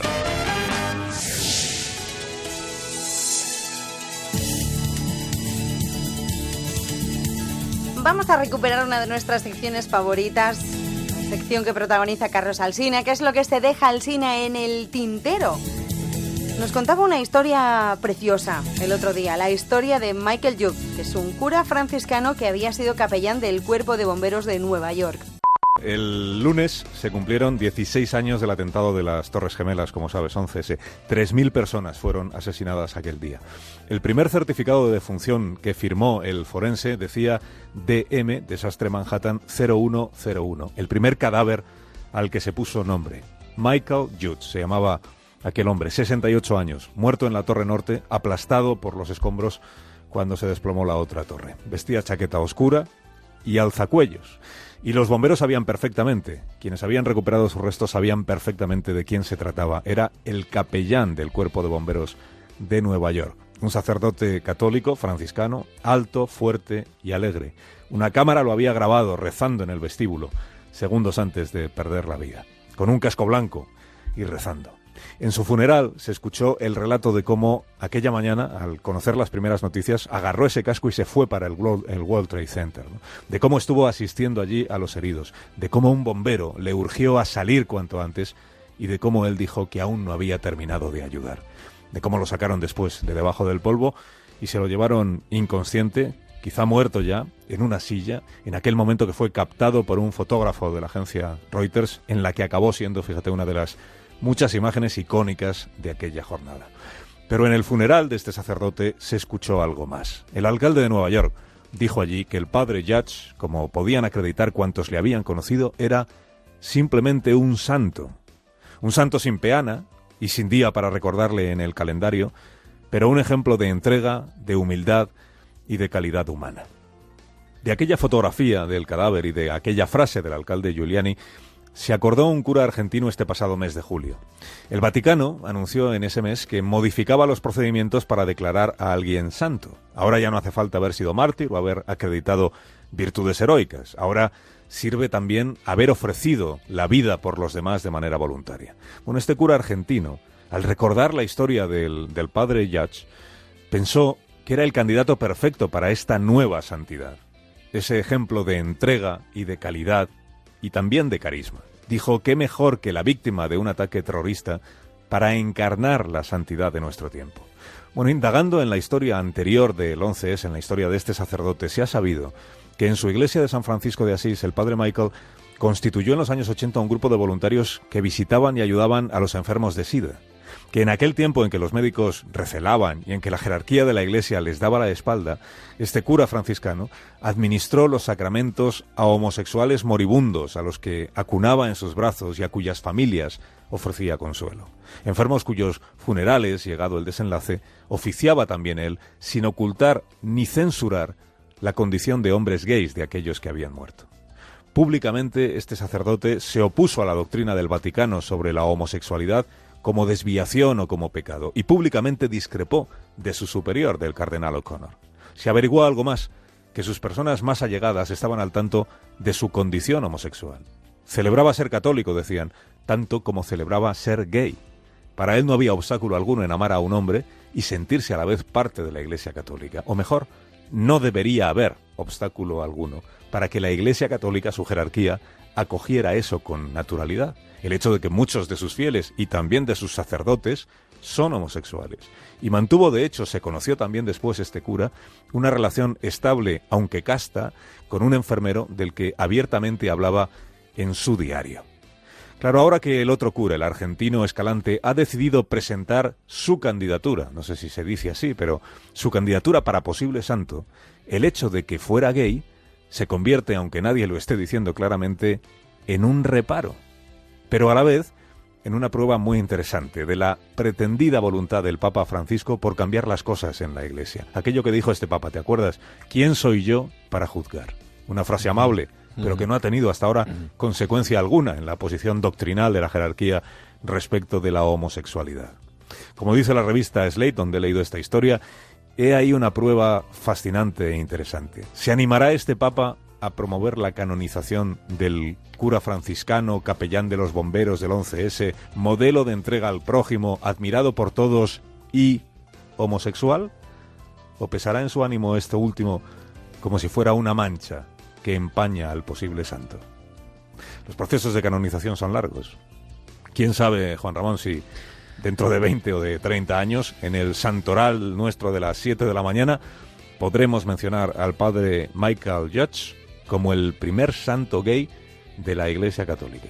Bueno, como el primer santo abiertamente gay, porque el primero, lo que se dice el primero, ya te digo yo que no sería. Sin miedo, lo malo se nos va volviendo bueno.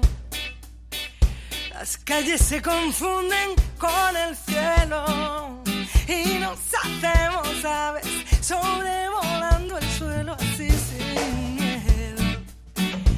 quieres las estrellas, vuelco el cielo. No hay sueños imposibles ni tan lejos. Si somos como niños, sin miedo a la locura, sin miedo a sonreír,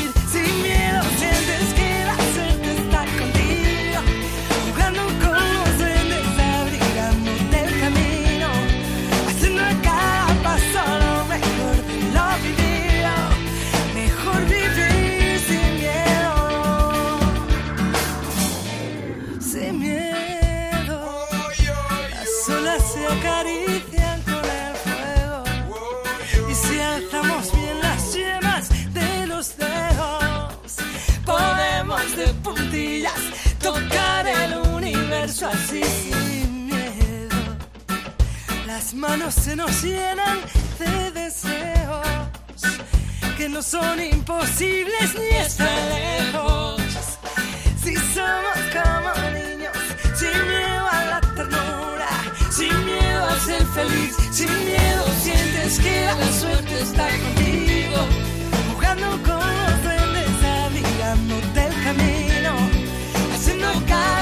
lo mejor lo vivido, mejor vivir.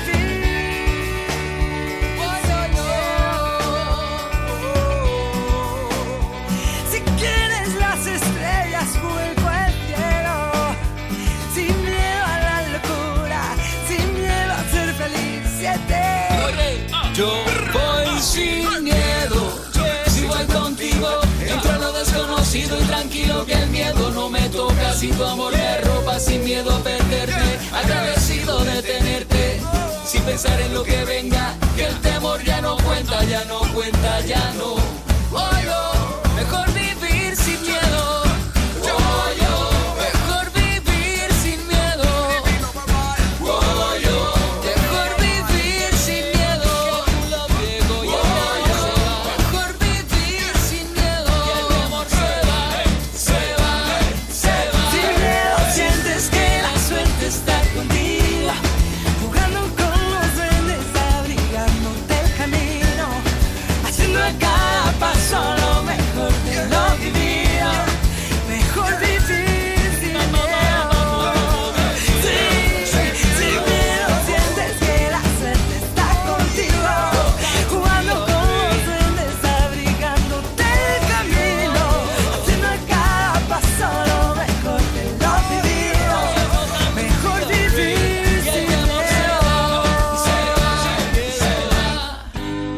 Quédate con lo mejor en Onda Cero.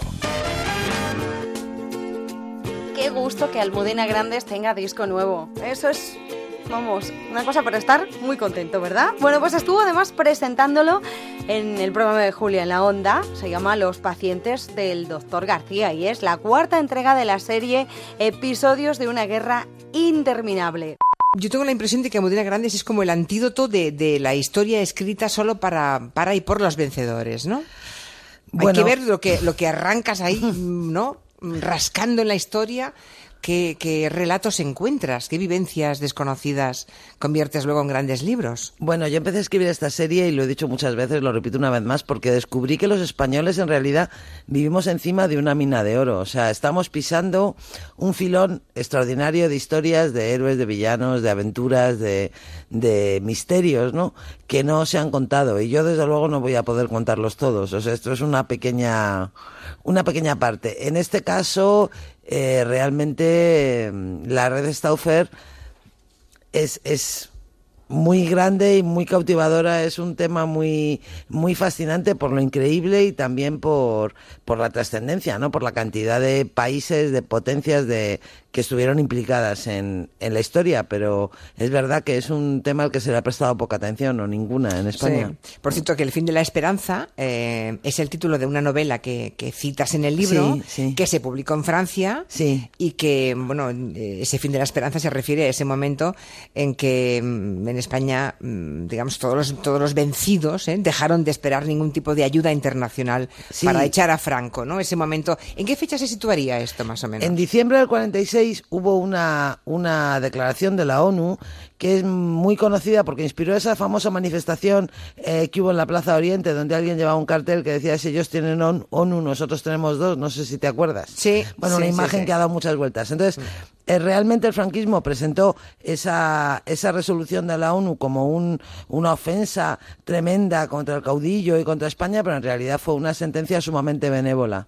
Entonces, eh, bueno, El fin de la esperanza es un libro eh, escrito por uno de los chicos que a partir de, en esa fecha estaban como preparados para tomar Madrid.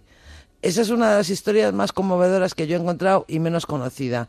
Cómo un grupo de estudiantes universitarios, 200 o 300, eh, decidieron que había llegado su momento y convencidos de que iba a haber una, una resolución negativa que iba a obligar a Franco a dejar el poder, pues rescataron las viejas armas de sus padres, de sus hermanos, pistolas que tenían guardadas en las cisternas de casa, en los maleteros, debajo de las baldosas, y armados con eso y con un valor y con una ingenuidad y, y Sí. descabellada y conmovedora al mismo tiempo, pues se repartieron por la ciudad convencidos de que de que iba, iba a haber una Eso en el resolución 46, negativa. y en el y 46, Franco murió en el diciembre del 75 en la cama. Efectivamente, porque esa famosa resolución de la ONU lo único que fue fue un pequeño rapapolvo, ¿eh? Como que no tuvo como- consecuencias. Como en todas las novelas de, de la serie que he escrito en Modena Grandes, hay personajes inventados que coexisten con, con personajes Sí, históricos, ¿no? Sí, con personajes reales. Entre los inventados está el doctor García, que se queda nombre al, al- al libro, Mm. que mm, es mm, un médico republicano que después de la guerra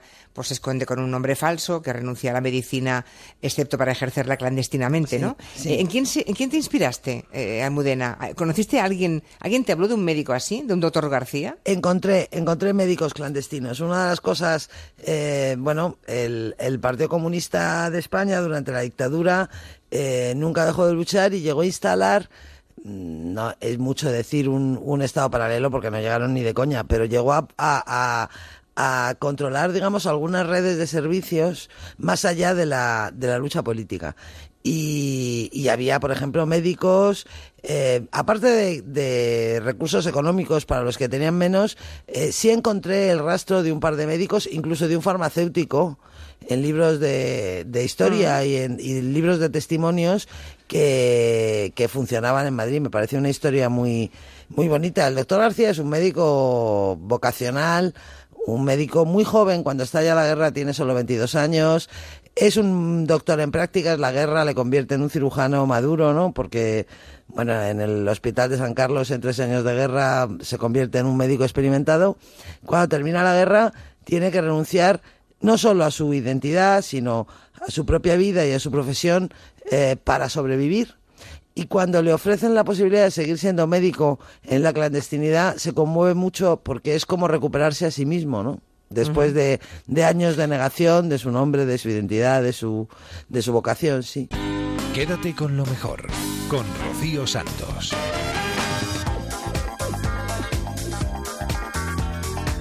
En el apartado de televisión que cada tarde tenemos en Julia en la onda con Ferran Monegal, hemos charlado esta semana con Javier Sardá con motivo del 20 aniversario de la primera emisión de Crónicas Marcianas. Sí, sí, han pasado ya 20 años, madre mía. Xavier, buenas tardes. ¿Qué tal estáis? ¿Qué tal estáis? Oye, em, ¿tú habías caído que hoy hace 10 años o te lo hemos recordado nosotros? No, 20, 20 años. Ay, perdón, 20 años o te lo hemos recordado el equipo? No, no, no, no. Mira, me lo recordó Latre el otro día. Ah, bueno. Porque la gente es más... eh, la, cosa cronológica la tiene más en cuenta que yo. Ya. De repente, bueno, 20 años que empezamos, sí, señor. 20 años. ¿Y qué recuerdos tienes de, de- de- de tal día como hoy, de hace 20 años? ¿Cómo estabas? Es que era absurdo. Yo estaba a la mar de bien en la radio. No tenía ni pies ni cabeza. Es decir, estaba en la SER. Después de haber estado en Radio Nacional. Hacía tele semanal. Pero de repente eh, sucede que... Recuerdo que Pepe Navarro se marchó de Telecinco y se fue a Antena 3. Y entonces a mí me dicen, oye, tienes que sustituir a Pepe Navarro. Que yo digo, pero ¿qué me estáis contando? O sea, e- este universo no es el mío. O sea, no, no voy a dejar la radio. O sea, o sea, querido Sardá, que hay que celebrar hoy también los 20 años de Pepe Navarro. Sí, no, eh, no, no sé si empezamos juntos. Sí, bueno, en- él empezó... En Antena eh, 3. el- sí, la sonrisa del pelícano. La sonrisa ¿no? del pelícano, Sí. sí. Efectivamente, efectivamente. Y bueno, sí, y ahí me vi, ahí me vi y ahí estuvimos ocho años. sí. Ocho años. De eso hace 20 ya. Hay que ver cómo pasa Señora, el tiempo. señora Otero, no le dé tanto masaje a Sardá. ¿Cómo que masaje? No, no me lo masajee Hombre, tanto. No me lo A masajee ver, ¿qué quiere hacerle usted? A ver. No, yo quiero decir una cosa. A yo ver, he tenido estos, no 20, revienta. estos 20 años de los Sí. que usted evoca con tanto entusiasmo.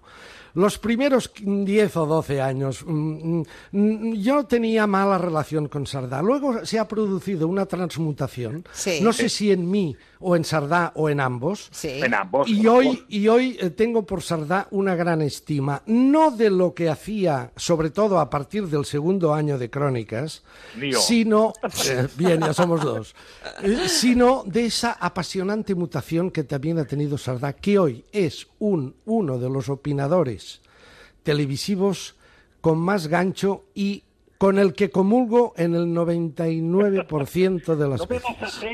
¿Qué cosas? Mira, mira el que no iba a darle masaje. No, pero ahora comulgo con él. Ah, pero es que se ha puesto usted baboso incluso. En la época, en la época de Crónicas Marcianas. No. Bueno, es que Nos vamos a ver. queríamos con un odio muy cordial. Pero es que además, a ver, Ferran Monegal tampoco tiene, usted no tiene buena relación, nunca ha tenido buena relación con la gente que trabaja en la tele. A mí también me daba unas, me, me daba unos mandobles a mí en la tele. ¿eh? No, pero los- a Hombre, a todo el era- mundo. era con cariño. Sí, con Era cariño. con mucho Su cariño. cariño mm, tiene espinas, señor Monegal, pero da igual. Bueno, el caso es que tal día como ahora, Crónicas Marcianas a día de hoy sería posible, sobre todo eh, Crónicas de los primeros años, ¿eh? Que era un programa... mm, Bueno, y de los últimos, con la guerra. Sí, bueno, sí, con la cuidado, Cuidado, ¿eh? Sí, porque cuando pasaba algo gordo, eh, Sardá se ponía la gorra de periodista y, y- y tiraba del carro, ¿eh? Esa es la verdad. ¿Hoy sería posible? ¿Me lo preguntas a mí? O, claro, ¿a quién quieres que se lo pregunte? No.